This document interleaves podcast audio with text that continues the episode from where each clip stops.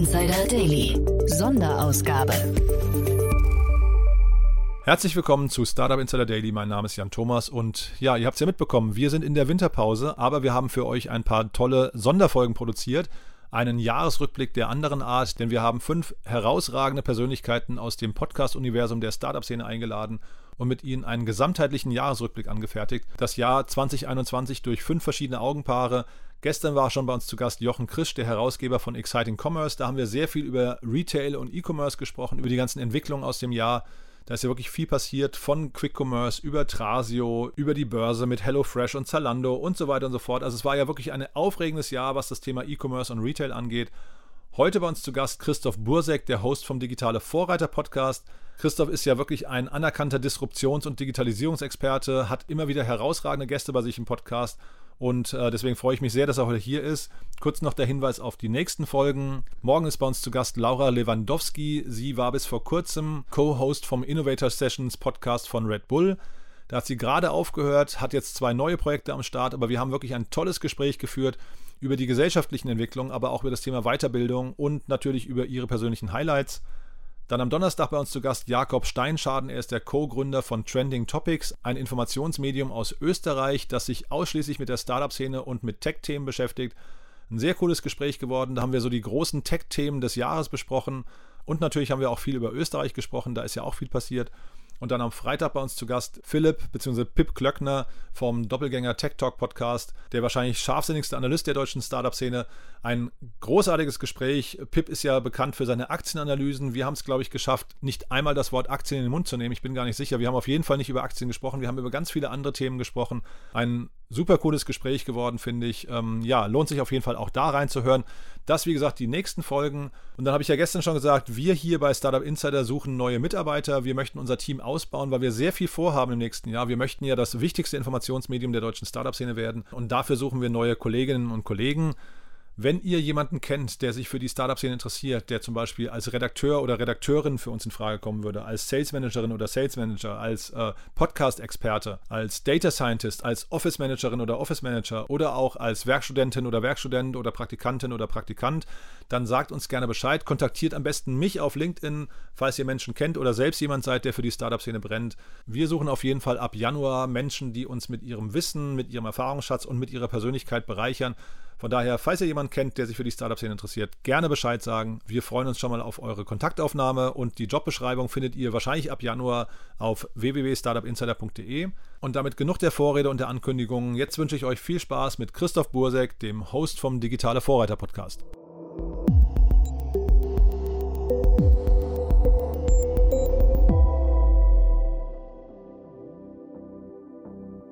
Jetzt zu Gast Christoph Bosek, Host vom Digitale Vorreiter Podcast. Super, ja, dann freue ich mich sehr. Christoph Bursek ist hier von Digitale Vorreiter oder ich kann auch sagen Digitale Vorreiterin. Da sprechen wir gleich drüber. Hallo erstmal Christoph. Hallo, guten Tag, äh, lieber Jan. Ja, ich freue mich, dass wir sprechen, Christoph. Und wir, wir haben ja jetzt so eine tolle Reihe mit tollen Gästen, wo wir also das, das Jahr Revue passieren lassen wollen. Sowohl ein bisschen rausgezoomt, aber eben natürlich auch aus persönlicher Sicht. Und ich habe es gerade schon gesagt, digitale Vorreiter. Ähm, du musst uns mal abholen. Du bist Podcaster und du hast einen großartigen Podcast, finde ich. Die letzte Folge, ich, ich höre jetzt nicht jede Folge, aber die letzte Folge, die ich gehört habe, war mit Alexander Motzek von äh, Oetker Digital. Das war eine tolle Folge, muss ich sagen. Äh, führ uns doch mal vielleicht durch. Was, was ist das für ein Podcast und was verbindet auch die Gäste, die du einlädst? Also die, die Folge, die du gehört hast, die haben wir auf der Project A Knowledge Conference, glaube ich, in Berlin aufgenommen. Mhm. Äh, das war sozusagen unsere erste äh, Live-Folge, die wir aufgenommen haben. Digitale Vorreiter ko kommt jede Woche Montag raus und wir haben äh, Gründer, Experten, Fachleute, Wissenschaftler aus dem Bereich der digitalen Transformation. Ähm, von bis. Das Ganze wird präsentiert von Vodafone und äh, wir haben aber die komplette Freiheit, so was wir inhaltlich machen und das macht ein Riesenspaß, weil ich da, ich glaube, über 100 Folgen haben wir schon aufgenommen und weil ich einfach jede Woche mit Leuten spreche, mit denen ich höchstwahrscheinlich sonst vielleicht nie zu tun hätte. Und da gab es irgendwie auch dieses Jahr äh, für mich einfach so ein bisschen ein paar Highlights. Ich habe mir jetzt in der Vorbereitung nochmal so ein paar Namen rausgeschrieben, die besonders bei mir hängen geblieben sind. Und da sind halt wirklich Leute dabei, die die Zukunft verändern. Ja, und ich habe bei dir den Eindruck, dass du immer mehr auch auf das Thema Nachhaltigkeit schaust. Ne? Kann das sein? Wir haben so ein bisschen Blöcke. Jetzt so die letzten äh, fünf, sechs, sieben Folgen waren tatsächlich äh, so ein bisschen das Nachhaltigkeitsthema dabei. Aber ähm, wir sind da auch immer ein bisschen unentschlossen, ob das nun schlau ist, mal über zwei Monate so eine inhaltliche Klammer zu machen und dann ähnliche Themen zu produzieren oder ob man eigentlich jede Woche neu entscheidet und sagt, was könnte diese Woche wirklich besonders spannend sein. Genau, weil ich habe dich jetzt eigentlich die ganze Zeit so äh, sag mal, verortet in dem Bereich digitale Vorreiter, ne? das, also wie es euer Name auch schon sagt. Ähm, vielleicht bevor wir über die Gäste sprechen, sag doch mal ganz kurz, ich finde das total spannend, digitale Vorreiterinnen habe ich an, auf manchen Seiten gefunden, aber eben auch nicht überall. Also ihr, habt, ihr seid so, glaube ich, so ein bisschen unentschlossen wie vielleicht der Rest der Gesellschaft, was das Gendern angeht, ne? Äh, also äh, wir, ich glaube, wir sind eigentlich entschlossen, aber wir sind nicht konsequent genug. Also sozusagen das äh, äh, das Fleisch ist willig, aber der Geist ist schwach. Oder das Geist, der Geist ist willig, aber das Fleisch ist schwach. Ähm, aber, aber eigentlich äh, macht es überhaupt keinen Sinn, äh, nicht zu äh, gendern für uns. Insofern, überall, wo du es gelesen hast, wo wir nicht gendern, ähm, äh, ist das eher eine Nachlässigkeit und nicht, nicht eine Unentschlossenheit. Ach so, ne, ich wollte jetzt auch nicht die Frauen diskreditieren. Ich finde nur das Gendern, da bin ich, da bin ich noch sehr unentschlossen, wie ich Gendern finde. Ihr habt tolle Gästinnen auch gehabt, ne, bei euch im Podcast, muss man sagen. Da waren, waren viele Frauen dabei. Laura Lewandowski unter anderem, die jetzt auch hier in dieser Fünferreihe mit, mit dabei ist. Ähm, äh, unter anderem habe ich da gesehen. Ach, lustig. Ja, super. Also ganz, ganz, ganz, ganz beeindruckend, finde ich. Aber erzähl doch du mal, was sind denn die Gäste, die für dich so die Highlights dieses Jahr ähm, gewesen sind? Also ich habe diese Woche, diese Woche, dieses Jahr gesprochen mit äh, Dr. Heike Riel. Und ähm, Heike forscht für IBM und baut einfach mal Quantencomputer. Das heißt, sie leitet das Quantencomputer-Team und hat vor ein paar Jahren den ersten Quantencomputer für, IBM gebaut. Ich glaube, es war der, der erste oder der zweite weltweit überhaupt.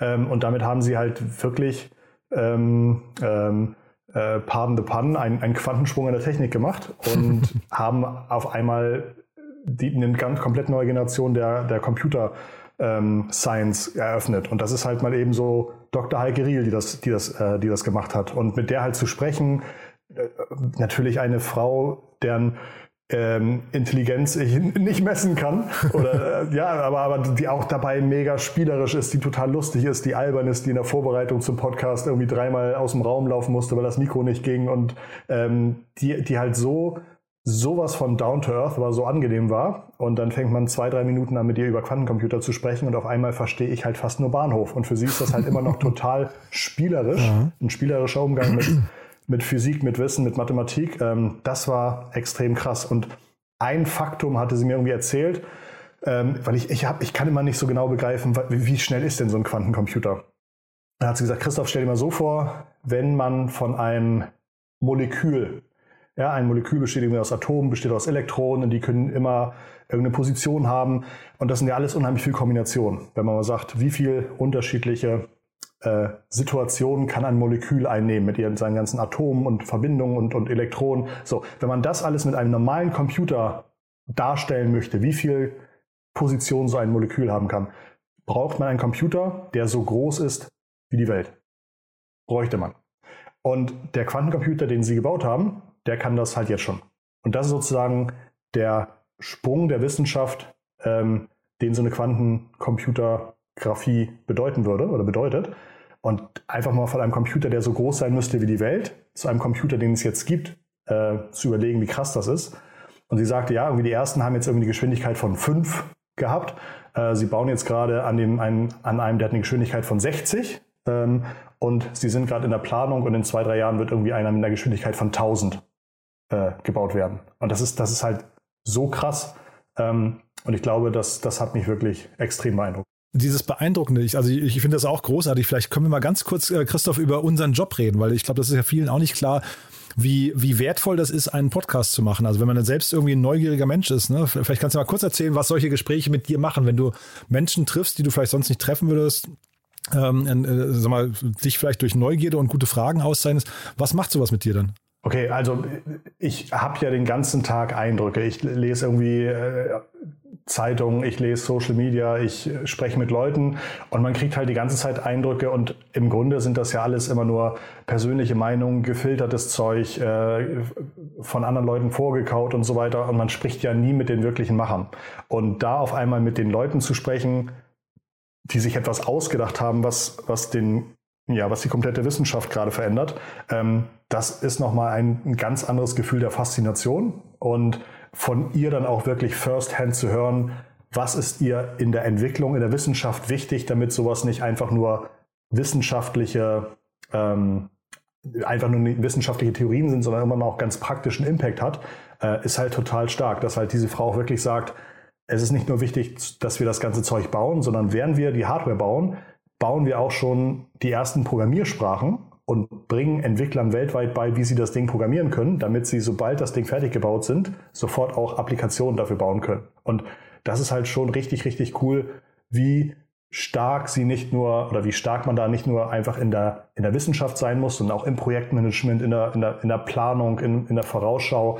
Ähm, und das finde ich hat oder sowas erreicht mich dann natürlich nochmal ganz anders, als wenn ich irgendwo lese, ähm, äh, IBM baut erst einen Quantencomputer. Und gehst du da mit einer Erwartung in die Gespräche rein? Also vielleicht kannst du nochmal den Schritt davor, äh, was, also die, die Gäste, die ihr auswählt, sind das Themen, die dich von vornherein reizen oder äh, gehst du eher da, da so vor, dass du sagst, du lässt dich überraschen, das Thema könnte spannend sein, aber du weißt ja nicht gar nicht, was auf dich zukommt? Ah, das ist eine gute Frage. Ich habe unterschiedliche Ansätze der Vorbereitung versucht ähm, und habe einfach, es kommt wirklich von Gast zu Gast an. Mit manchen Gästen bereite ich mir zehn tolle Fragen vor und komme auch dann durch und die Fragen werden beantwortet. Bei anderen Gästen merkt man nach der ersten Frage schon, das geht überhaupt nicht in die Richtung, die ich mir erwartet habe. Äh, dann gehe ich das nächste Mal ohne Vorbereitung rein und denke so, oh shit, das wäre mal jemand gewesen, da hätte ich mich vorbereiten müssen, weil dann hätte man nicht irgendwie äh, ein, zwei Längen gehabt. Ähm, insofern sind natürlich alles Gäste, ähm, auf die wir heiß sind, also die wir natürlich spannend finden wegen, wegen einer Facette ihrer, ähm, ihrer Arbeit, ihres Lebens, ihrer Persönlichkeit. Aber richtig happy bin ich eigentlich, wenn ich rausgehe und weiß, man hat etwas Neues gelernt, was man vielleicht heute Morgen noch nicht wusste, was man heute lernen könne. Und man geht raus mit ein, zwei Takeaways, die man vielleicht als, als Regel auf seine Arbeit anwenden kann, die man vielleicht einfach mal für sich prüfen kann, ob, das, äh, ob es auf einen selber zutrifft äh, und man da vielleicht Handlungsbedarf hat oder die einen äh, auch helfen im laufenden Business sofort heute vielleicht eine Entscheidung ein bisschen besser zu, zu fällen als, als ohne den Podcast. Und das ist immer das Wunschszenario. Ähm, oft klappt das, manchmal klappt das nicht, aber da versuche ich mal so ein bisschen hinzuarbeiten. Und siehst du bei dir manchmal so, so inhaltliche Überforderungen, weil auch die Themen, die ihr habt, nee, das ist jetzt gar nicht despektierlich, ne, sondern ich meine aber nur rein, ja, ja. rein thematisch, ich merke das bei mir ja auch, wir, äh, es gibt ja so unglaublich viele Strömungen gerade, die in einer Geschwindigkeit passieren. Ne? Und wenn ich mir bei euch die Themen angucke, ihr habt NFTs besprochen, ihr habt Quick, Quick Commerce gesprochen, dann haben wir gerade über Climate Tech gesprochen. Das sind ja alles so, so Mega-Themen, Mega-Trendthemen, äh, die sich so rasant weiterentwickeln, dass man, glaube ich, und jetzt hast du gerade Quantencomputing genannt, wo man manchmal gar nicht mehr mitkommt, ne? Ja, das stimmt, aber das, das Tolle als, äh, ich weiß nicht, ob du das kennst, äh, Jan, aber das Tolle ist ja, als Podcast-Host kann man sich komplett dumm stellen und sagen, hey, ich, ich, also ich, ich frage das jetzt mal ganz basic, so ne, explain it to me as if I was five. Genau, ähm, für den einfachsten Hörer, so, ne? Ja. Genau, und kann dahinter so ein bisschen seine eigene äh, fehlende Kompetenz verstecken. Insofern äh, habe ich schnell gelernt, ähm, dass man sich ähm, oder dass man nicht aufgeregt sein muss oder dass man nicht das Angst haben muss, ähm, dass einen das irgendwie übersteigert, was die Person da irgendwie mitbringt, weil man einfach mal nachfragen kann. Aber sicherlich, klar, wenn ich irgendwie in den ganzen Themen noch tiefer drin wäre, könnte ich noch freshere Fragen äh, rausfeuern. Aber ähm, genau, das ist, das ist halt so, wie es ist. Ähm, ich stelle die Fragen, die mir einfallen. Mm, manchmal bin ich zufrieden, manchmal bin ich nicht zufrieden. Und über die Zeit, glaube ich, findet man sich dann immer, immer mehr zurecht. Ähm, ich hatte noch einen, äh, einen zweiten Gast, äh, dieses Jahr Dr. Ulrike Handel und die hatte ich vor ah, ja. 15 Jahren mal Aha. bei Springer kennengelernt. Ja. Und, Super ist ähm, sie, ne? Ähm, ganz, ganz tolle Frau. Ab, krass, krass, krass, krass, krasse Frau. Krasser, ähm, krasser Lebenslauf. Ähm, jetzt ist sie gerade bei Dentsu, bei der Werbeagentur, raus. Ähm, und ich denke mal, ihre nächste Position wird halt auch wieder etwas total Beeindruckendes werden. Aber die arbeitet halt auch ständig auf Themen, die sie, die neu für sie sind. Und die hat halt auch vor mir gesessen und gesagt, so Christoph, ich habe doch keine Ahnung von Werbeagenturen. Aber ich habe ich hab, ich hab keine Angst nachzufragen. Und ich habe über die, ja, die letzten Jahrzehnte so ein tolles Netzwerk an weltweiten Experten aufgebaut. Und dann gehe ich halt hin und sage, oh, der könnte mir was zum Thema Vertrieb sagen, die Person könnte mir was zum Thema äh, Technologie sagen. Ähm, und dann gehe ich dahin mit, mit einem Zettel und einem Stift und stelle einfach alle Fragen. Und dann entscheide ich. Und das fand ich schon ziemlich beeindruckend, dass jemand nicht sagt, ähm, sie muss irgendwie der, die tiefste Expertin in etwas sein, sondern wirklich sagt, das ist, hey, ich habe hier meine Tools und die Tools sind einfach auf unterschiedlichen Bereichen anwendbar. Ich stelle Fragen, äh, ich habe Management gelernt, ich gucke, dass mein Netzwerk, ähm, äh, dass ich mein Netzwerk pflege und ich gucke auch, dass jeder auch zu mir kommen kann mit jeder Frage und ich nicht sage, dafür bin ich gerade zu busy. Das fand ich einen ziemlich guten Ansatz. Und sie war ja Deutschlandchefin, glaube ich, ne, von Denzu. Mhm, ja. Ja, also wirklich sehr beeindruckend. Ich kannte sie aus ihrer Zeit von Möller Medien, war das, glaube ich, wo sie äh, eher Investorin war und, und Businesses aufgebaut hat. Ich fand den, den Schritt damals total spannend. Äh, also eine sehr beeindruckende Frau. Die, die Folge kannte ich jetzt gar nicht, die höre ich mir auf jeden Fall jetzt im Nachgang an. Super. Ja. Das heißt, es sind vor allem die Frauen, die dich interessieren, ja? Oder, oder zumindest reizen. Ja, das, das, äh, das, darf natürlich meine Freundin so nicht hören, aber nee, das waren, das waren lustigerweise ähm, von den vier Gästen, die ich mir aufgeschrieben habe, zwei Frauen. Äh, ein Überraschungsgast, gerade aus irgendwie einem der letzten Nachhaltigkeitsfolgen, war äh, der Müller Enno Simonis. Und Müller nennt man so, weil er mit Müll arbeitet. Also der ist jetzt kein, ne, also ist ein, ein Geschäftsführer hier in Hamburg vom großen äh, Entsorger, äh, Dörner, Otto Dörner Gruppe. Und die entsorgen halt jedes Jahr über eine Million Tonnen Müll. Und der hat mir halt einfach so Zeug erzählt, weil ich natürlich auch nie mit Müll was zu tun habe, wo er sagt so, hey Christoph, der, der Hausmüll, also der Hausmüllanteil am deutschen Müllkuchen, ja, der ist halt nur 25 Prozent groß. Das heißt, selbst wenn ich ab morgen nur noch die Hälfte meines Hausmülls produzieren würde, wäre das nur 12 Prozent weniger, 12,5 Prozent weniger Müll, den Deutschland produzieren würde. Und das ist sozusagen ist gar nicht der große Hebel. Und der größte Hebel im Müll ist halt ähm, Baustoffe. Und die Deutschen sind halt so äh, ähm, versessen, dass all, alles, was sie so verbauen an Beton, mega modern, mega neu sein muss und keiner verwendet gerne Recyclingbaustoffe. Aber da könnte man in Deutschland halt zig Millionen Tonnen Müll sparen, Abfall sparen, wenn man anstatt frischen Beton für den Estrich im Wohnzimmer beim Neubauprojekt vielleicht mal äh, recycelt Beton nehme. Und man braucht halt, also der recycelte Beton ist, glaube ich, 96 Prozent genauso stabil wie normaler Beton.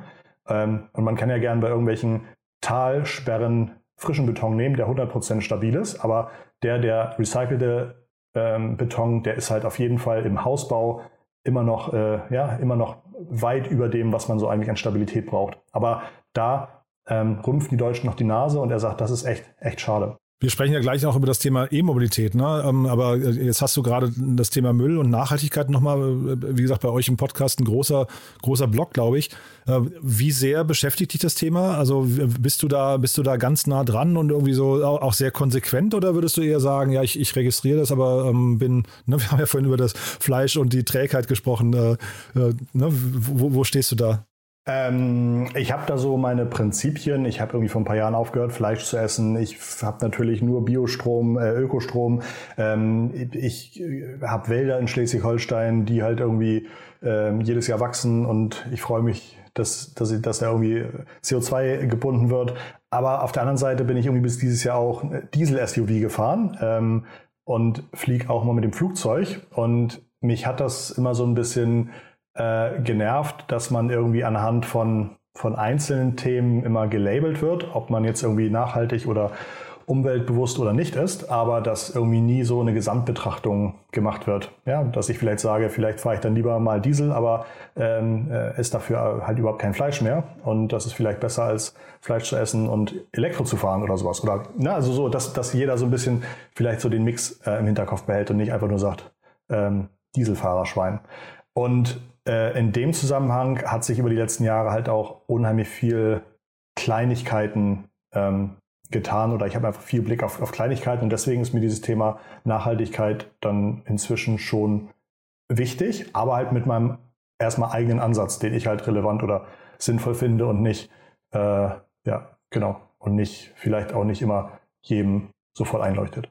Also ich bewundere, ich weiß nicht, wie es dir geht, ich bewundere jeden, der sich irgendwie mit dem Thema Climate Tech äh, irgendwie dem Thema verschrieben hat, weil das sind alles, immer wenn ich Leute im Podcast begrüße, die sich irgendwie äh, aus dem Climate Tech Startups oder wir haben immer auch mal von Better Ventures, die, die ähm, Tina Dreimann ist bei mir eine regelmäßige Expertin im Podcast. Das sind immer so für mich so, das ist immer jedes Mal so ein kleiner Push in Richtung Gewissen und man muss eigentlich noch mehr machen. Das heißt, ich finde das eigentlich so dieser stete Tropfen, der den Stein hüllt, das finde ich ein, äh, also total relevant, finde ich. Ich weiß nicht, wie es dir geht. Ja, ich glaube, das ist auch das richtige Wort, weil jetzt wahrscheinlich, oder Tropfen, weil ähm, ich da, glaube ich, vor einer Dekade irgendwie auch deutlich anders im Mindset aufgestellt war als jetzt. Und deswegen bringt es, glaube ich, auch nicht irgendwie Leute äh, zu beschimpfen um, um sie durch irgendwie durch Schimpfkanonaden und äh, Facebook-Kommentare irgendwie zu schämen, sondern ähm, genau, dass man einfach irgendwie sagt, hey, das, was du machst, hat den und den Impact. Und vielleicht findest du ja eine Alternative, die dir nicht so schwer fällt, äh, die aber hinten raus irgendwie viel, viel besser funktioniert. Und ähm, das, glaube ich, ist irgendwie ein ziemlich zielführender Weg.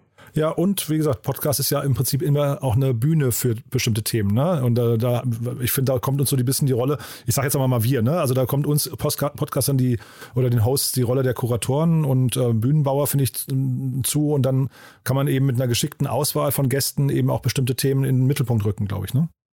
Mhm. Ja, genau. Und äh, ja, da freue ich mich dann über so ein Kapitel wie Nachhaltigkeit jetzt zuletzt. Ähm, und dann gibt es aber auch viele andere Themen, die ich spannend finde. Denn äh, man merkt auch an den Zuschauern, dass sie auch gerne den Mix mögen. Und jetzt nicht nur irgendwie, letztes Jahr hatten wir, glaube ich, ein Thema Familiennachfolge. Und da waren tolle Gäste, da waren irgendwie ähm, äh, von Trigema Group und von der Firma Barbour äh, waren dabei und Max Meister von äh, Werkzeuge. Also äh, super, super Nachfolgethemen. Ähm, aber da hat man auch gemerkt, äh, zu viel Monothematik ähm, wollen die Leute nicht. Und dann, deswegen glaube ich auch immer ganz gut, mal ein paar Folgen zum selben Thema, dann auch wieder was anderes. Mhm. Und du hast gesagt, eine vierte, eine vierte Folge gab es noch einen vierten Gast, der dir in, im Gedächtnis geblieben ist? Äh, ach so, ja, ein, ein Riesenthema. Und ich freue mich auch immer, wenn das Themen sind, die auch, zu denen ich einen privaten Bezug habe. Also ich habe in der Pandemie äh, ganz viel bei Gorilla Gorillas, Gorilla, Gorillas angefangen zu bestellen ähm, und habe dann irgendwann auf Flink gewechselt und habe aber auch ähm, die ganzen anderen probiert, die es so gibt und so, äh, Volt und Getir und so. Ähm, aber ich hatte einen Podcast mit äh, Picknick und mit dem Frederik Knaut von Picknick, und Picknick kommt aus NRW, kannte ich in Hamburg fast nicht bis zur Vorbereitung, hatte aber schon über 2000 Mitarbeiter gehabt. Ähm, und, und das, äh, sowas fand ich dann immer beeindruckend, dass man so, also, also ich hatte komplett nur Gorillas im Kopf und dachte, oh, ich habe jetzt Picknick, naja, oh, die ist bestimmt auch eine schwierige Zeit für die, aber denen geht's halt hervorragend, beziehungsweise ist ein Riesenunternehmen in NRW. Ähm, und äh, das, äh, sowas sind dann immer spannende Momente. Und man merkte auch, dass der Podcast auch in der Nachfrage super ankam. Und das war so ein Thema, hatte ich vorher fast nicht auf dem Schirm, habe in der Vorbereitung erst gemerkt, wie groß die sind. Und äh, im Nachhinein halt gemerkt, ja, in NRW sind die Leute halt richtige Fans von dem Produkt und äh, haben äh, überdurchschnittlich viele Leute auch eingeschaltet in den Podcast. Und bist du an solchen Themen dann auch sehr nah dran, dann, wenn du sie entdeckst für dich? Also ich habe ja gesehen, du hast auch äh, Volt, hattest du ja auch im, im, äh, im Podcast. Ne? Ich glaube, der Ferdinand von Kalm, der war auch bei mir mal im Podcast. Äh, und also man merkt ja schon das Interesse quasi bei dir an ähm, Veränderungen dann eben, äh, ich weiß, möchte man sagen, E-Commerce oder Supermarkt der Zukunft oder so. Ähm, behältst du sowas im Blick und hast dann vielleicht auch sogar deine innerlichen Wetten, wo du sagst, das Modell funktioniert für dich vielleicht besser als das? Also jetzt nicht nur für dich persönlich, sondern oft am Markt dann hinterher, also on the long run oder ähm, verfolgst du auch sowas wie die Investmenthöhen, die da reinfließen in die einzelnen Bereiche? Also das finanziell-investorische ist für mich eigentlich weniger intrinsisch relevant und interessant als Innovationsthematiken. So, das heißt, das heißt, ähm, ich finde das dann irgendwie spannend zu hören, wenn da irgendwie ein Lieferservice ist, der dann irgendwie mit, mit Roboter, sechsrädrigen Robotern ausliefert oder innerhalb von zehn Minuten irgendwie die Logistik hinbekommt, dass, hier, dass das Essen bei mir zu Hause ist. Sowas finde ich dann spannend. Ähm, aber eigentlich ist mir relativ egal, wer da nun rein investiert, ähm, wie viel da rein investiert wurde. Was man aber immer wieder sieht, ist halt einfach das Produkt, das man selber auch sehr, sehr gut findet, ist dann oft auch das, was sich dann irgendwann auch durchsetzt. Und ähm, ich bin so ein bisschen weggewechselt von Gorillas. Ähm, und ich könnte mir vorstellen, dass das irgendwie auch nicht nur ich so gemerkt habe, sondern dass jetzt auch Unternehmen eine bessere Position haben, die vielleicht am Anfang, wo man dachte, oh Gott, Gorillas macht alles platt. Und ähm, das gesamte Nutzererlebnis war da aber für mich überhaupt nicht vergleichbar gut mit woanders. Und das merken dann natürlich auch andere Leute oder viele Leute. Und wahrscheinlich darf man ja, also das ist ja, wenn man bei euch auf die Webseite geht, sieht man es ja sofort, ihr seid ja mit, mit Vodafone, also es ist eine Partnerschaft mit Vodafone, der ganze Podcast. Ähm, das heißt, du bist relativ nah dran auch an Großunternehmen. Ich hatte ja vorhin Alexander Mrotzek ähm, äh, erwähnt von Oetker Digital. Ist das ein Thema, was dich insgesamt äh, interessiert, diese Digitalisierung vom deutschen Mittelstand und größeren Unternehmen? Also Vodafone jetzt nicht deutsch, aber ähm, ist der, der Standort Deutschland und die, das Zusammenspiel von Startups und die Digitalisierung von Großunternehmen, ist das ein Thema für dich? Also unbedingt. Ähm, und ich es ist halt in, meiner, in meiner üblichen Tätigkeit bin ich Unternehmer, habe irgendwie äh, ein paar Firmen mitgegründet, ein paar gibt's davon nicht mehr, ein paar gibt's noch, aber meine tägliche Arbeit ist auch ganz viel Consulting. Also ich, ne, ich berate irgendwie zum Thema digitales Marketing, ähm, wie bekommt man irgendwie mehr Kunden auf, äh, in sein Produkt und bin dann Experte für, für so ein Thema. Und deswegen habe ich da oft in genau diesen Mittelstands-, Transformation-, Digitalisierungsthemen gar nicht so einen täglichen Berührungspunkt gehabt. Und da hat mich dieser Podcast äh, viel, viel stärker noch reingebracht. Und gerade wenn ich dann von Vodafone so Statistiken bekomme und die sagen, so und so viel Prozent wurde mehr telefoniert, so und so viel Prozent ähm, äh, Datenvolumen ist in, in unserem Vodafone-Netz letztes Jahr gelaufen, das, das ist dann schon richtig cooles Wissen. Ähm, und das hilft einem einfach auch, viel besser die Welt zu verstehen und auch zu vorherzusagen, ja. Und bist du aber, äh, was den Standort Deutschland jetzt, also ich weiß nicht, wie viele Gäste wie den Alexander Motzek du im Podcast schon hattest, aber ähm, hast du das Gefühl, so mal als, ähm, als Fazit, die Deutschen können die Kurve noch kriegen beim Thema Digitalisierung, weil wir, wir haben ja schon, glaube ich, so das Grundgefühl, in vielen Bereichen hängen wir so ein bisschen, haben wir, haben wir einen Schuss vielleicht zu spät gehört und müssen jetzt aufholen. Äh, die Frage ist eben, kann man schnell genug aufholen? Und ähm, ja, Frage damit verbunden wäre, wie optimistisch bist du oder sagst du eher, nee, in manchen Bereichen ist es eher vielleicht sogar schwierig? Nee, ich bin, ich bin schon super optimistisch. Also ich glaube, ich glaube, dass gerade ähm, gerade im B2B-Bereich Deutschland ultra stark ist, ultra viel Potenzial hat, ultra viel schon erkannt hat. Äh, sogar die totgesagten Autobauer jetzt doch irgendwie eine E-Karre nach der nächsten vorstellen, die halt doch nicht so viel schlechter ist, als man immer erwartet hat, als, als ein Tesla oder besser oder wie auch immer. Ähm, aber ähm, da bin ich ultra optimistisch und glaube auch, dass ähm, die Effizienz, Effektivität, das Wissen, das am Standort Deutschland vorherrscht, nicht einfach von heute auf morgen durch Facebook, Google und Amazon irrelevant geworden ist. Und insofern äh, bin ich da eigentlich relativ entspannt und habe auch total viel motivierende Gespräche mit Leuten, die wirklich an Themen arbeiten, die, ähm, die führend sind. Aber zeitgleich, jetzt hast du das Thema Autos ja selbst angesprochen. Du bist ja, das war eines der Themen, die du mir rübergerufen hast. Du bist ja jetzt seit diesem Jahr, bist du ja auch E-Autofahrer und das ist jetzt keine deutsche Marke, ne? Ja, genau. Nee, es ist, es ist jetzt, also ich bin jahrelang um Tesla herumgeschlichen, ähm, war mir aber immer ein bisschen zu teuer und jetzt gibt's das Model Y und das, ähm, das, da habe ich dann zugeschlagen. Aber ähm, einfach, weil ich, also weil ich einfach so ultra fasziniert von dieser Technologie bin und dass für mich auch meine Karre eher ein, ein Softwareprodukt ist als ein äh, als ein Hardwareprodukt. Ich habe halt ohne Probefahrt das Ding über Kreditkarte online gekauft. Ähm, habe auch schon über die App, glaube ich, meinen größten jemals getätigten App-In-App-Kauf gemacht. Also da kauft man dann ähm, den, den Autopiloten einfach für ein paar tausend Euro in der App, ja, mit Klick, mit zwei Klicks und dann hast du halt einen Autopiloten in deinem Auto. Und äh, das, ähm, das ist, glaube ich, was, wo ich gemerkt habe, da ist mir so diese, diese, diese ganze Technologie und, ähm, und so wichtiger, als dass ich vielleicht irgendwie zwei Millimeter weniger Spaltmaß äh, habe. Ähm, und ich habe auch echt so eine kleine Sucht und gucke jeden Tag rein. Es gibt so ein paar Tesla-Kanäle, die halt jedes neue Full Self-Drive äh, Update äh, hochladen und zeigen, oh, an dieser Kreuzung klappt das jetzt besser und jetzt kann er auch irgendwie an der Ampel mit Gegenlicht und so weiter. Und ich, ich, ich kann es nicht mehr erwarten, bis vielleicht auch so diese ganze Full Self-Drive-Geschichte in Deutschland bei Tesla endlich in, in so eine Beta-Phase kommt. Ist ja irre, ja. Also ich finde das total spannend, was du gerade sagst, weil äh, genau das reizt mich eben in der Startup-Szene, dass man eben äh, das mit Menschen zu tun hat, die, ich weiß nicht, alt, alt eingefahrene Strukturen oder, oder Prozesse komplett neu denken. Ne? Weil das wäre ja also undenkbar gewesen, dass die deutsche Automobilindustrie vor ein paar Jahren oder die, die generell auch Toyotas dieser Welt so vorgegangen wären bei der Bestellung von Fahrzeugen, oder?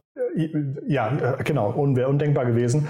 Und ich habe auch gerade ähm, irgendwie so ein paar Jahre altes Interview mit dem Ford CEO gehört, der sich halt über Tesla totgelacht hat, weil er gesagt hat, äh, guck mal, wie wenig Autos die bauen und wir bauen so und so viele Millionen Autos. Mhm. Und jetzt baut Tesla, glaube ich, zehnmal so viel Elektroautos pro Jahr wie Ford. Und Ford kommt über, also Ford wächst halt, wächst halt viel langsamer ähm, als Tesla, also mhm. relativ und absolut und überhaupt. Ähm, und das, das ist schon wirklich spannend, was die Tesla ähm, Produkte so geschafft haben. Und ich bin so zufrieden mit dem Auto wie mit keinem Auto bisher Ach. Äh, und könnte mir, könnte mir nie vorstellen, nicht mehr elektrisch zu fahren und bin wirklich erschrocken, was für ein, ja, was für ein spannendes Erlebnis das ist. Äh, jetzt haben wir ja natürlich dummerweise in einem anderen Kontext gelernt, was exponentielles Wachstum bedeutet. Ne? Aber weil eigentlich äh, ist das ja genau das, was man aus der Startup-Welt kennt. Äh, ne? Du hast gerade den Vergleich mit Ford oder in dem Interview gebracht das konnte man vielleicht lange nicht absehen, was da passiert, aber irgendwann setzt sich sowas durch und dann kriegt es halt diese, dieses Momentum. Ne? Und äh, ich glaube, das wird uns halt möglicherweise in vielen Bereichen, wir, wir haben ja gerade über Quick Commerce gesprochen, da ist es ja auch ein bisschen so, der, der Supermarkt der Zukunft. Also ich bin, ich, der, witzigerweise, der Pip Klöckner, äh, einer der Investoren von, von Gorillas, ist ja jetzt auch hier einer von den fünf äh, Gästen zwischen den Jahren. Und mit dem habe ich darüber gesprochen und habe gesagt, ich finde, Gorillas ist für mich jetzt noch nicht die Antwort auf den Supermarkt der Zukunft, aber es ist wahrscheinlich ein sehr gutes Zwischenmodell, ne? Ja, ja, ja, ja, ja, aber also ich glaube, das, was, also ich muss gleich noch einen abschließenden Satz äh, zum, zum Tesla sagen, aber ich glaube, das, was, so, was ein Gorillas für die äh, Supermarktbranche ähm, ist, äh, ist halt nicht das gleiche, wie was ein Tesla für die Automobilbranche ist. Denn die Innovationen, die einfach ähm, in dem Automobilbereich da gemacht wurden, geleistet wurden, sind so krass, äh, was ich aber auch erst jetzt in den letzten Monaten, seitdem ich das Auto fahre, gelernt habe. Also es gibt auf YouTube so einen Kanal, der heißt Engineerix, also mit I am Anfang, Engineerix. Und der baut halt Teslas auseinander und erzählt dann eine halbe Stunde zu jedem Bauteil, wie das funktioniert. Und ich ich gucke auf einmal Videos, wie der erklärt, wie eine Tesla-Sicherung funktioniert. Und das ist, ja man, ja, man würde denken, das ist das langsamste der Welt, aber die haben da teilweise in Sicherungen Explosionsladungen drin, damit das irgendwie noch schneller geht, damit das noch Zufall ist. Es ist so eine Ultra-Ingenieurskunst, die sie wirklich in jedem Bauteil geleistet haben. Und wenn man das sieht, sieht das wirklich gegen, gegen auch gegen so ein äh, VW und BMW-Auto, Elektroauto gerade, sind halt diese Komponenten da drin, sehen aus wie äh, Alien-Technik gegenüber Menschentechnik. Wahnsinn. Ja, ich wollte mit, mit Gorillas und diesem Zwischenstand eigentlich auch nur den Vergleich ziehen, weil was ich bei Tesla so, so ein bisschen bedauerlich finde, ist, es ist halt dann eben doch nur ein Auto. Weißt du, es ist jetzt noch nicht irgendwie vielleicht die Mobilitätsantwort auf die Fragen und Probleme, die wir alle haben, mit, mit rumstehenden Autos auf der Straße, mit zu viel Verkehr. Also es ist, es ist auch nur so ein Zwischenschritt. Darauf wollte ich eigentlich hinaus. Ja, also per Gesetz ja, aber also diese Self-Drive-Geschichte, die in den USA gerade in der Beta ist, ähm, die ist halt noch Jahre entfernt davon, wirklich 100% zuverlässig oder 99.5 mal 9 zuverlässig zu sein. Aber trotzdem haben die so einen Abstand auf das, was zum Thema Self-Drive woanders passiert, dass ich schon sagen würde, Tesla ähm, hat mit, ja, also hat mit einer riesengroßen, mit einem riesengroßen Vorsprung da die Chance, genau diese äh, richtig krasse Lösung hinzustellen, von der du gesprochen hast, die wirklich mal dafür sorgt, dass Autos einfach so äh, durch die Gegend fahren und, ähm, ähm, äh, und dann tatsächlich ein ganz anderes Erlebnis sind, als einfach nur den Motor gegen Elektromotor getauscht zu haben. Und jetzt bist du selbstständig, also du bist Unter Unternehmer, ne? Mhm. hast verschiedene Sachen mhm. äh, quasi, die du parallel verfolgst, bist Podcast-Host, guckst, äh, guckst und liest sehr viele äh, Informationen zum Thema Tesla. Ähm, und hast mir gesagt, du hast trotzdem noch Zeit gefunden, dich mit TikTok zu beschäftigen. Ich frage frag mich gerade, wie das noch reinpasst in deinen Alltag, ja? Oh, also ich bin ja, ich bin ja, ich, ich habe einen äh, Instagram-Kanal und äh, habe da irgendwie etwas über 1000 Zuschauer. Ähm, und mir macht das unheimlich Spaß, da irgendwie mal einen Zaubertrick hochzuladen oder mal einen schlechten Witz zu erzählen oder mal zu zeigen, wenn ich mir einen Kaffee übers Hemd gekippt habe. Weil ich, also so ein bisschen Entertainment und dass die Leute, dass ich Leuten ein Lächeln ins Gesicht zauber, das hat mir immer schon Spaß gemacht. Das Aber das bist dann du, du der Zauberer und genau, du der, ja, ja, ja, ah, genau. Das ist, das ist, da gibt's auch Leute, irgendwie ein Bekannter von mir, ein Unternehmer aus Berlin, hat auch gesagt so, Christoph, was ist deine fucking Agenda damit? Das ist doch, also was, was hast, was hast du davon? Warum steckst du da Zeit rein? Und ich gesagt so, ey, das ist mein, das ist mein Hobby, das macht mir einfach Spaß. Naja, und da haben so viele immer gesagt, so mach mal TikTok, mach mal TikTok, mach mal TikTok. Da habe ich irgendwann gesagt, so, okay, ja fuck, da muss ich erstmal TikTok kennenlernen, habe dann angefangen, TikTok zu benutzen, Videos zu schauen und bin halt, also jetzt im Nachhinein würde ich schon sagen, bin sicherlich abhängig gewesen. Ich konnte, ich konnte wirklich keine Stunde ohne einmal schnell in TikTok reingeguckt zu haben. Äh, hab täglich, hab täglich im Grunde mehrere Stunden TikTok-Nutzung gehabt. Äh, abends vorm Einschlafen gern nochmal so 60, 70 Minuten und so. Ähm, und das hat, das, das ist auch exponentiell hat sich das in mein Leben reingedrückt, wie, wie fast wie eine Sucht. Ähm, und irgendwann habe ich jetzt vor einem Monat oder vor zwei Monaten habe ich dann von heute auf morgen gesagt, so Alter, das ist es halt überhaupt nicht wert. Also bei ganz vielen anderen Themen, in die ich gerne Zeit dampe, da merke ich halt, dass was rauskommt, dass ich irgendwie Know-how rausziehe oder dass ich einfach eine Befriedigung rausziehe oder dass ich, äh, ähm, dass ich vielleicht anderen Leuten bei etwas helfen kann oder sowas. Aber TikTok hat einfach nur meine Zeit konsumiert und mich danach fühlen lassen, als hätte ich keine Talente. und das, und das, also das, das im Nachhinein finde ich das ultra schlimm und für mich ist TikTok eine richtig große Gefahr. Also wirklich hands down würde niemals für die arbeiten, würde am liebsten niemals mit denen irgendwie Werbung machen, ähm, ist für mich ein, also ja, ist für mich ein richtig gefährliches, äh, äh, gefährliche Plattform. Ist interessant, dass du das sagst, weil wir reden an dem Tag, nachdem äh, bekannt wurde, dass TikTok Google als meistgesuchte URL oder meist abgerufene URL äh, des Jahres äh, abgelöst hat. Ne? Also ist ja wirklich. Ja, Bullshit. Bullshit. Also ja, das ist, äh, keine Ahnung, wer, wer solche Statistiken dingst, aber ähm, ähm, ist natürlich, ist, ist einfach Bullshit. Kann, kann nicht stimmen, also, ne? Ja, genau. Ne? Nein, um, stimmt auch nicht. Also ja. nein, stimmt auch nicht. Ähm, ähm, YouTube zum Beispiel, ja. Äh, YouTube ist immer noch größer als Instagram und TikTok zusammen. Ähm, und YouTube ist immer noch kleiner als Google. Also insofern glaube ich, wenn jemand sagt, es suchen mehr Leute nach TikTok als nach Google. Ja, ich vermute nicht, nicht suchen, sondern ich vermute, vermute mal, dass jeder, weil es halt eben so diese kurzen Klicks sind, ne, diese kurzen Videos, dass jeder da von denen hat eine eigene URL und dann werden die halt einfach hochgezählt. Was ich vermute, äh, so ist so eine Statistik entstanden. Naja, man kann genau, also ich glaube, eine, eine, eine, durchschnittliche, äh, also wenn man sich die erfolgreichsten Videos, die heute geguckt werden, auf YouTube anguckt, haben die eine Durchschnittslänge von neun Minuten oder über neun Minuten.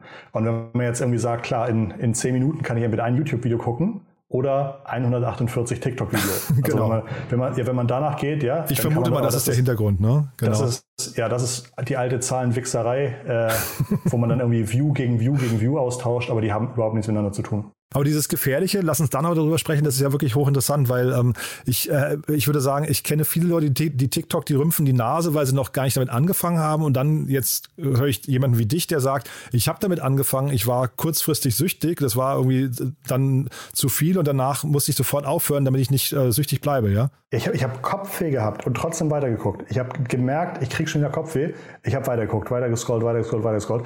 Ähm, ultra, ultra schlimm. So ein Sucht ähnliches Verhalten habe ich bei mir bisher erst bei Schokolade festgestellt. und es bleibt halt wirklich nicht viel hängen, ne? Also es sind ja, ich weiß ja nicht, welche Art von Videos du nur dann. Nur Unzufriedenheit. Äh, ja, ja, also nur Unzufriedenheit. Ich war genervt, dass ich nicht die Zaubertricks konnte. Ich war genervt, dass ich nicht so gut tanzen konnte. ähm, ich, also nur unzufrieden und ich habe nichts gelernt. Ich habe nichts gelernt. Ich war nur unzufrieden. Ja, ist ja, ist ja hochgradig spannend, weil bei YouTube würde ich jetzt sagen, zum Beispiel bleibt halt hinterher zumindest die Möglichkeit, die Sachen, die man sich dann freiwillig, also TikTok ist ja nochmal Algorithmus, äh, der Feed ist ja nicht steuerbar oder wenig steuerbar. Ne? Das ja, hat ja sehr viel Zufallscharakter noch. Und bei, bei YouTube würde ich sagen, bist du ähm, sehr konzentriert, sehr, sehr fokussiert auf Themen, die dich weiterbringen. Genau, ja, YouTube als ne, so ähnlich, also äh, man denkt zwar, wenn man in die YouTube-Trends guckt, da denkt man, das ist ja auch so ein bisschen wie TikTok, aber das, was an Views auf YouTube in den Trends passiert, ist, glaube ich, also ist weniger als drei Prozent der Views, die heute überhaupt auf YouTube passieren. Also 97 Prozent der Views passieren auf andere Themen, die nicht in die Trends reinkommen. Und deswegen sind die Trends überhaupt kein Maßstab. Ähm, und genau, deswegen ist YouTube ganz, ganz stark Nachfrage getrieben. Ist ja auch eine Suchmaschine, kriegt ganz viel Traffic von Google, von Leuten, die irgendwie suchen, wie wechsle ich den Reifen, wie mache ich dies, wie mache ich das. Äh, und bei TikTok geht es eher nach Emotionen. Und wenn einer schon eh in einer scheiß Laune ist und sich ein, zwei Videos über ähm, ja, über irgendwie dunkle Stimmung anguckt, dann kriegt er nochmal 60 Videos hinterher von TikTok. ähm, und das ist halt echt böse. Das ist gefährlich, ja. Und trotzdem sind ja alle, also aufgrund des Erfolgs von, von TikTok gerade, das ist ja ein Erfolg, der auch monetär gefährlich wird für, für die anderen Unternehmen, ähm, fangen alle an, ihre quasi Gegenentwürfe zu starten. Ne? Instagram, dann hast du YouTube Shorts, äh, dann hast du ein Spotify, die jetzt einen Musikkanal dort im, im TikTok-Stil launchen. Ähm, was siehst du denn da jetzt vielleicht für, wenn wir jetzt mal so ein paar Jahre in die Zukunft spulen, für, äh, im Sinne von Medienkonsum für die heranwachsende Generation? Was siehst du denn da für ein Bild? Auch da bin ich optimistisch und gehe eh davon aus, dass diese TikTok-Scheiße ein Trend ist. Ähm, und der auch wieder sich irgendwo wie anders entwickeln wird. Also ähm, entweder, ich, also ich glaube, die, die große Konstante ist halt einfach seit 17 Jahren YouTube und hat einfach diesen Riesenvorteil, nicht nur, ähm, ja, nicht nur Feed-driven zu sein, sondern auch vor allen Dingen Search-driven zu sein. Und deswegen glaube ich auch, sowas wie YouTube überlebt noch die nächsten zehn Jahre hervorragend. Ähm, und sowas wie TikTok wird irgendwann an irgendwelche Grenzen stoßen, äh, weil sich einfach Viralität skaliert halt nicht. Und dann äh, kann man ja vielleicht nochmal die Brücke schlagen ähm, zum Schluss zu deinem eigenen Business. Du hast mir erzählt, du hast ein sehr erfolgreiches Jahr auch gehabt mit A, einer Firma, von der ich gar nicht wusste, dass du sie hast. Und dann eben bist du, du hast ja vorhin gesagt, du bist auch Berater und machst viele Marketingthemen. Das heißt, das ist dann quasi die, die äh, dann, ich sag mal, die, das Abstandgewinn zu YouTube hat, äh, zu, zu TikTok hat dazu geführt, dass der Bereich wieder erfolgreicher wurde, ja? Ja, ich weiß nicht, ob ich da irgendwie, ähm, ob, ob das so monetär messbar bei mir gewesen ist, äh, die, äh, die TikTok-Zeit, das, das, das halbe TikTok-Jahr. Aber ähm, zum einen hatte ich irgendwie das Glück vor äh, sieben Jahren eine Online-Tischlerei mitgründen zu dürfen, ähm, Pickerwood, äh, Möbel nach Mars. Und ähm, da standen wir in der Corona-Zeit äh, am Anfang vor der kompletten Ungewissheit, weil auf einmal sich alles veränderte. Wir wussten überhaupt nicht, was passiert ähm, und hatten da auch echt Angst, wie es dem Business, äh, wie es was mit dem Business passiert. Und dann hat das aber so einen Schwung genommen in der Lockdown-Zeit, dass wir ein Wachstum bekommen haben, ähm, was wir in den vorherigen Jahren nie hatten. Und äh, inzwischen sind wir ähm, beim, Jahr, beim achtstelligen Jahresumsatz und ähm, liefern jeden Monat eine vierstellige Anzahl von großen Möbeln nach Maß aus. Ähm, und da ist ein hervorragendes Team mit einem extrem tollen Geschäftsführer oder mit zwei äh, super Geschäftsführern. Ähm, und da bin ich ultra dankbar, dass die so einen tollen Job machen, ähm, dass die so eine Ruhe haben und ne, langfristig orientierte Ziele haben und die ähm, ähm, ja, die, denen hat das Jahr und die Corona-Zeit ähm, Rückenwind gegeben und das ist, da, da bin ich sehr dankbar für. Ich habe mir die Webseite angeguckt, die sieht schon sehr komplex aus, also vom, vom Angebot her, ne? weil ihr verschiedenste Themen da verfolgt.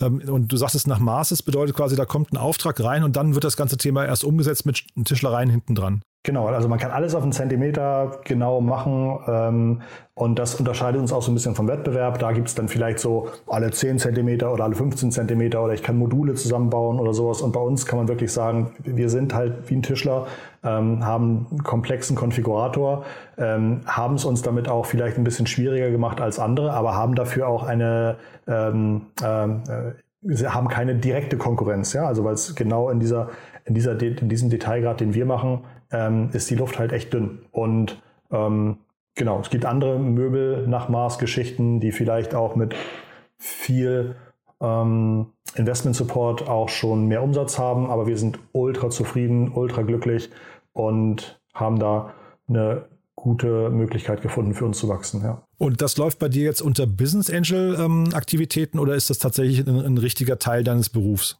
Nee, also die zum Glück oder leider sind die erfolgreich, ohne dass ich denen äh, groß, groß helfen, helfen muss oder darf. Wie gesagt, das ist ein mega gutes Team und ähm, ähm, das war ähm, der, der, der Gründer und ich sind, sind Freunde und haben das damals gegründet und in den ersten Jahren ähm, hatte ich noch Know-how, das denen geholfen hat, aber inzwischen sind die so expertenreich, dass äh, da nicht mehr viele Tipps von meiner Seite aus kommen. Aktuell ähm, äh, im Daily Business, ohne die die nicht leben könnten. Insofern, genau, habe ich da wenig, wenig Zeit oder wenig ähm, ähm, Ressource, die, die die von mir haben möchten. Ähm, aber das meiste, was ich so mache, ähm, geht aktuell in das Beratungsthema. Das macht mir total Spaß. Ähm, und ich schwimme oder ich surfe auch so ein bisschen von Beratungsauftrag zu Beratungsauftrag und bin mir einfach sicher, irgendwann gibt es wieder so ein, so ein Beithema, wo ich mir vorstellen kann, dass ich daraus vielleicht wieder irgendwas sehe in der Welt, was die Welt braucht, was ich vielleicht äh, für die Welt bauen kann. Und bis dahin gefällt mir dieses Beratungsbusiness total gut. Und mach doch dafür nochmal kurz vielleicht zum Schluss jetzt Werbung in eigener Sache. Wenn dich jemand jetzt irgendwie als Berater anheuern wollte, in welchen Themen genau ist das? Und ähm, ja, also von wo bis wo bist, bist du dann aktiv? Du sagst jetzt gerade hier bei Picklewood, die sind schon ein bisschen rausgewachsen aus dem Thema. Achso, ähm, also meine meine, meine tiefen Expertenthemen stammen aus der Google-Optimierung, ähm, Suchmaschinenoptimierung und auch YouTube-Optimierung. Also ich kenne mich halt sehr, sehr gut aus, was muss man machen, um bei YouTube nach vorne zu kommen, was muss, muss man machen, bei Google nach vorne zu kommen. Ich habe überwiegend Kunden, die entweder schnell und viel wachsen müssen oder die teilweise auch schon sehr, sehr groß sind, ähm, die viel Umsatz mit Google schon machen, die auch große, gute Teams haben und bei denen ich einen Audit durchführen darf. Äh, ich schaue mir dann das Produkt des Kunden an, ich schaue mir die Produkte der Wettbewerber an, ich gucke, wo ist da vielleicht eine Lücke, ich erzähle, wie ich die Lücke schließen würde, ich priorisiere das Ganze und dann können die das umsetzen und wenn sie möchten, helfe ich dann bei der Umsetzung mit, mit Rat und Tat noch. Das ist so ein bisschen, was ich mache und das ist, glaube ich, ein Modell, das super gut ankommt, denn ich bin, also bin halt tiefer Experte mit irgendwie vielen Jahren Erfahrung, habe auch schon viel gesehen. Ähm, und ich verkaufe den Leuten halt nicht irgendwie einen 12-Monats-Retainer, ähm, den sie vielleicht gar nicht brauchen, sondern bin super happy, wenn man sagt, man macht einen richtig guten Workshop zusammen, legt die Strategie für die nächsten zwölf Monate zusammen und dann ähm, kommen die aber auch soweit wieder klar in der Umsetzung und bei Fragen bin ich jederzeit erreichbar. Du, dann sag ich mal bis hierher vielen, vielen Dank. Ja, das hat mir großen Spaß gemacht, muss ich sagen. Ähm, ja, auch danke. War, war ein tolles Gespräch. Ich wünsche dir für alles, was kommt, ähm, ich weiß gar nicht, wie offiziell die Themen, aber für alles, was kommt, äh, alles Gute fürs nächste Jahr. Und, ja, äh, ja und ähm, dann freue ich mich, wenn wir das äh, zu gegebenen Zeit noch wiederholen, ja? Ja, sehr gerne. Lieben Dank dir, lieben Dank und lieben Gruß an die Hörer, die bis hierhin zugehört haben. Ähm, unbedingt abonnieren. Und äh, dann äh, wünsche ich dir auch ein tolles, äh, tolles neues Jahr. Viel Erfolg. Startup Insider Daily, der tägliche Nachrichtenpodcast der deutschen Startup-Szene. So, das war Christoph Bursek, Host vom Digitale Vorreiter Podcast. Ich hoffe, ich habe nicht zu viel versprochen. Ich fand es ein tolles Gespräch. Es reiht sich wunderbar ein in die anderen Gespräche. Ich habe es ja schon gesagt, gestern war bei uns zu Gast Jochen Krisch, der Herausgeber von Exciting Commerce. Morgen dann Laura Lewandowski, ehemals Co-Hostin vom Podcast Innovator Sessions von Red Bull jetzt aber Founder von Smart Chiefs und Co-Founder von Meet Your Mentor. Ein tolles Gespräch, kann ich euch wirklich auch nur ans Herz legen. Am Donnerstag dann Jakob Steinschaden, der Co-Founder von Trending Topics. Das solltet ihr euch anhören, um mal zu verstehen, was in Österreich gerade passiert in der Startup-Szene. Aber auch, wir haben, wie gesagt, über sehr, sehr viele Themen gesprochen. Zum Beispiel Crypto, Web 3.0, Metaverse, über die Autonomie von Europa, über die Chancen von Europa im internationalen Wettbewerb, aber auch ganz viele andere tolle Tech-Themen. Also, das solltet ihr euch nicht entgehen lassen. Und dann mein persönliches Highlight, Pip Klöckner am Freitag hier bei uns zu Gast der Co-Host vom Doppelgänger Tech Talk Podcast. Ein großartiges Gespräch geworden, relativ ausführlich, aber ich, ja, ihr kennt Pip wahrscheinlich alle, muss man nicht weiter ankündigen. Kann ich euch wirklich nur wärmstens empfehlen. Da gab es sehr, sehr viele klare und, ja, finde ich, sehr besondere Gedanken zum Jahr 2021, aber natürlich auch zu ganz, ganz vielen anderen Themen. Ja, und damit genug von mir. Ich entlasse euch jetzt in den wohlverdienten Feierabend. Freue mich, wenn wir uns morgen wieder hören oder an einem der nächsten Tage. Und ja, falls nicht, dann schon mal einen guten Rutsch ins neue Jahr. Und dann nicht vergessen, ab dem 3.1. sind wir wieder ganz regulär auf Sendung und legen auch gleich los am 3.1. und am 4.1. mit zwei Unicorns. Also wir starten quasi genauso ins neue Jahr, wie wir aufgehört haben. Denn ihr wisst ja, die letzte Sendung vor Weihnachten war mit Ralf Wenzel, dem CEO und Gründer von Joker, also auch ein Unicorn. Von daher, ja, ich freue mich, dass der Podcast so gut ankommt, auch bei unseren Gästen, dass die hier so hochkarätig und zahlreich erscheinen und wir hier so tolle Gespräche haben dürfen. Und natürlich vielen Dank nochmal an euch fürs Zuhören und damit wirklich genug von mir. Bis morgen oder bis in den nächsten Tagen oder ansonsten einen guten Rutsch und ja, guten Start ins neue Jahr. Bis dahin, ciao, ciao.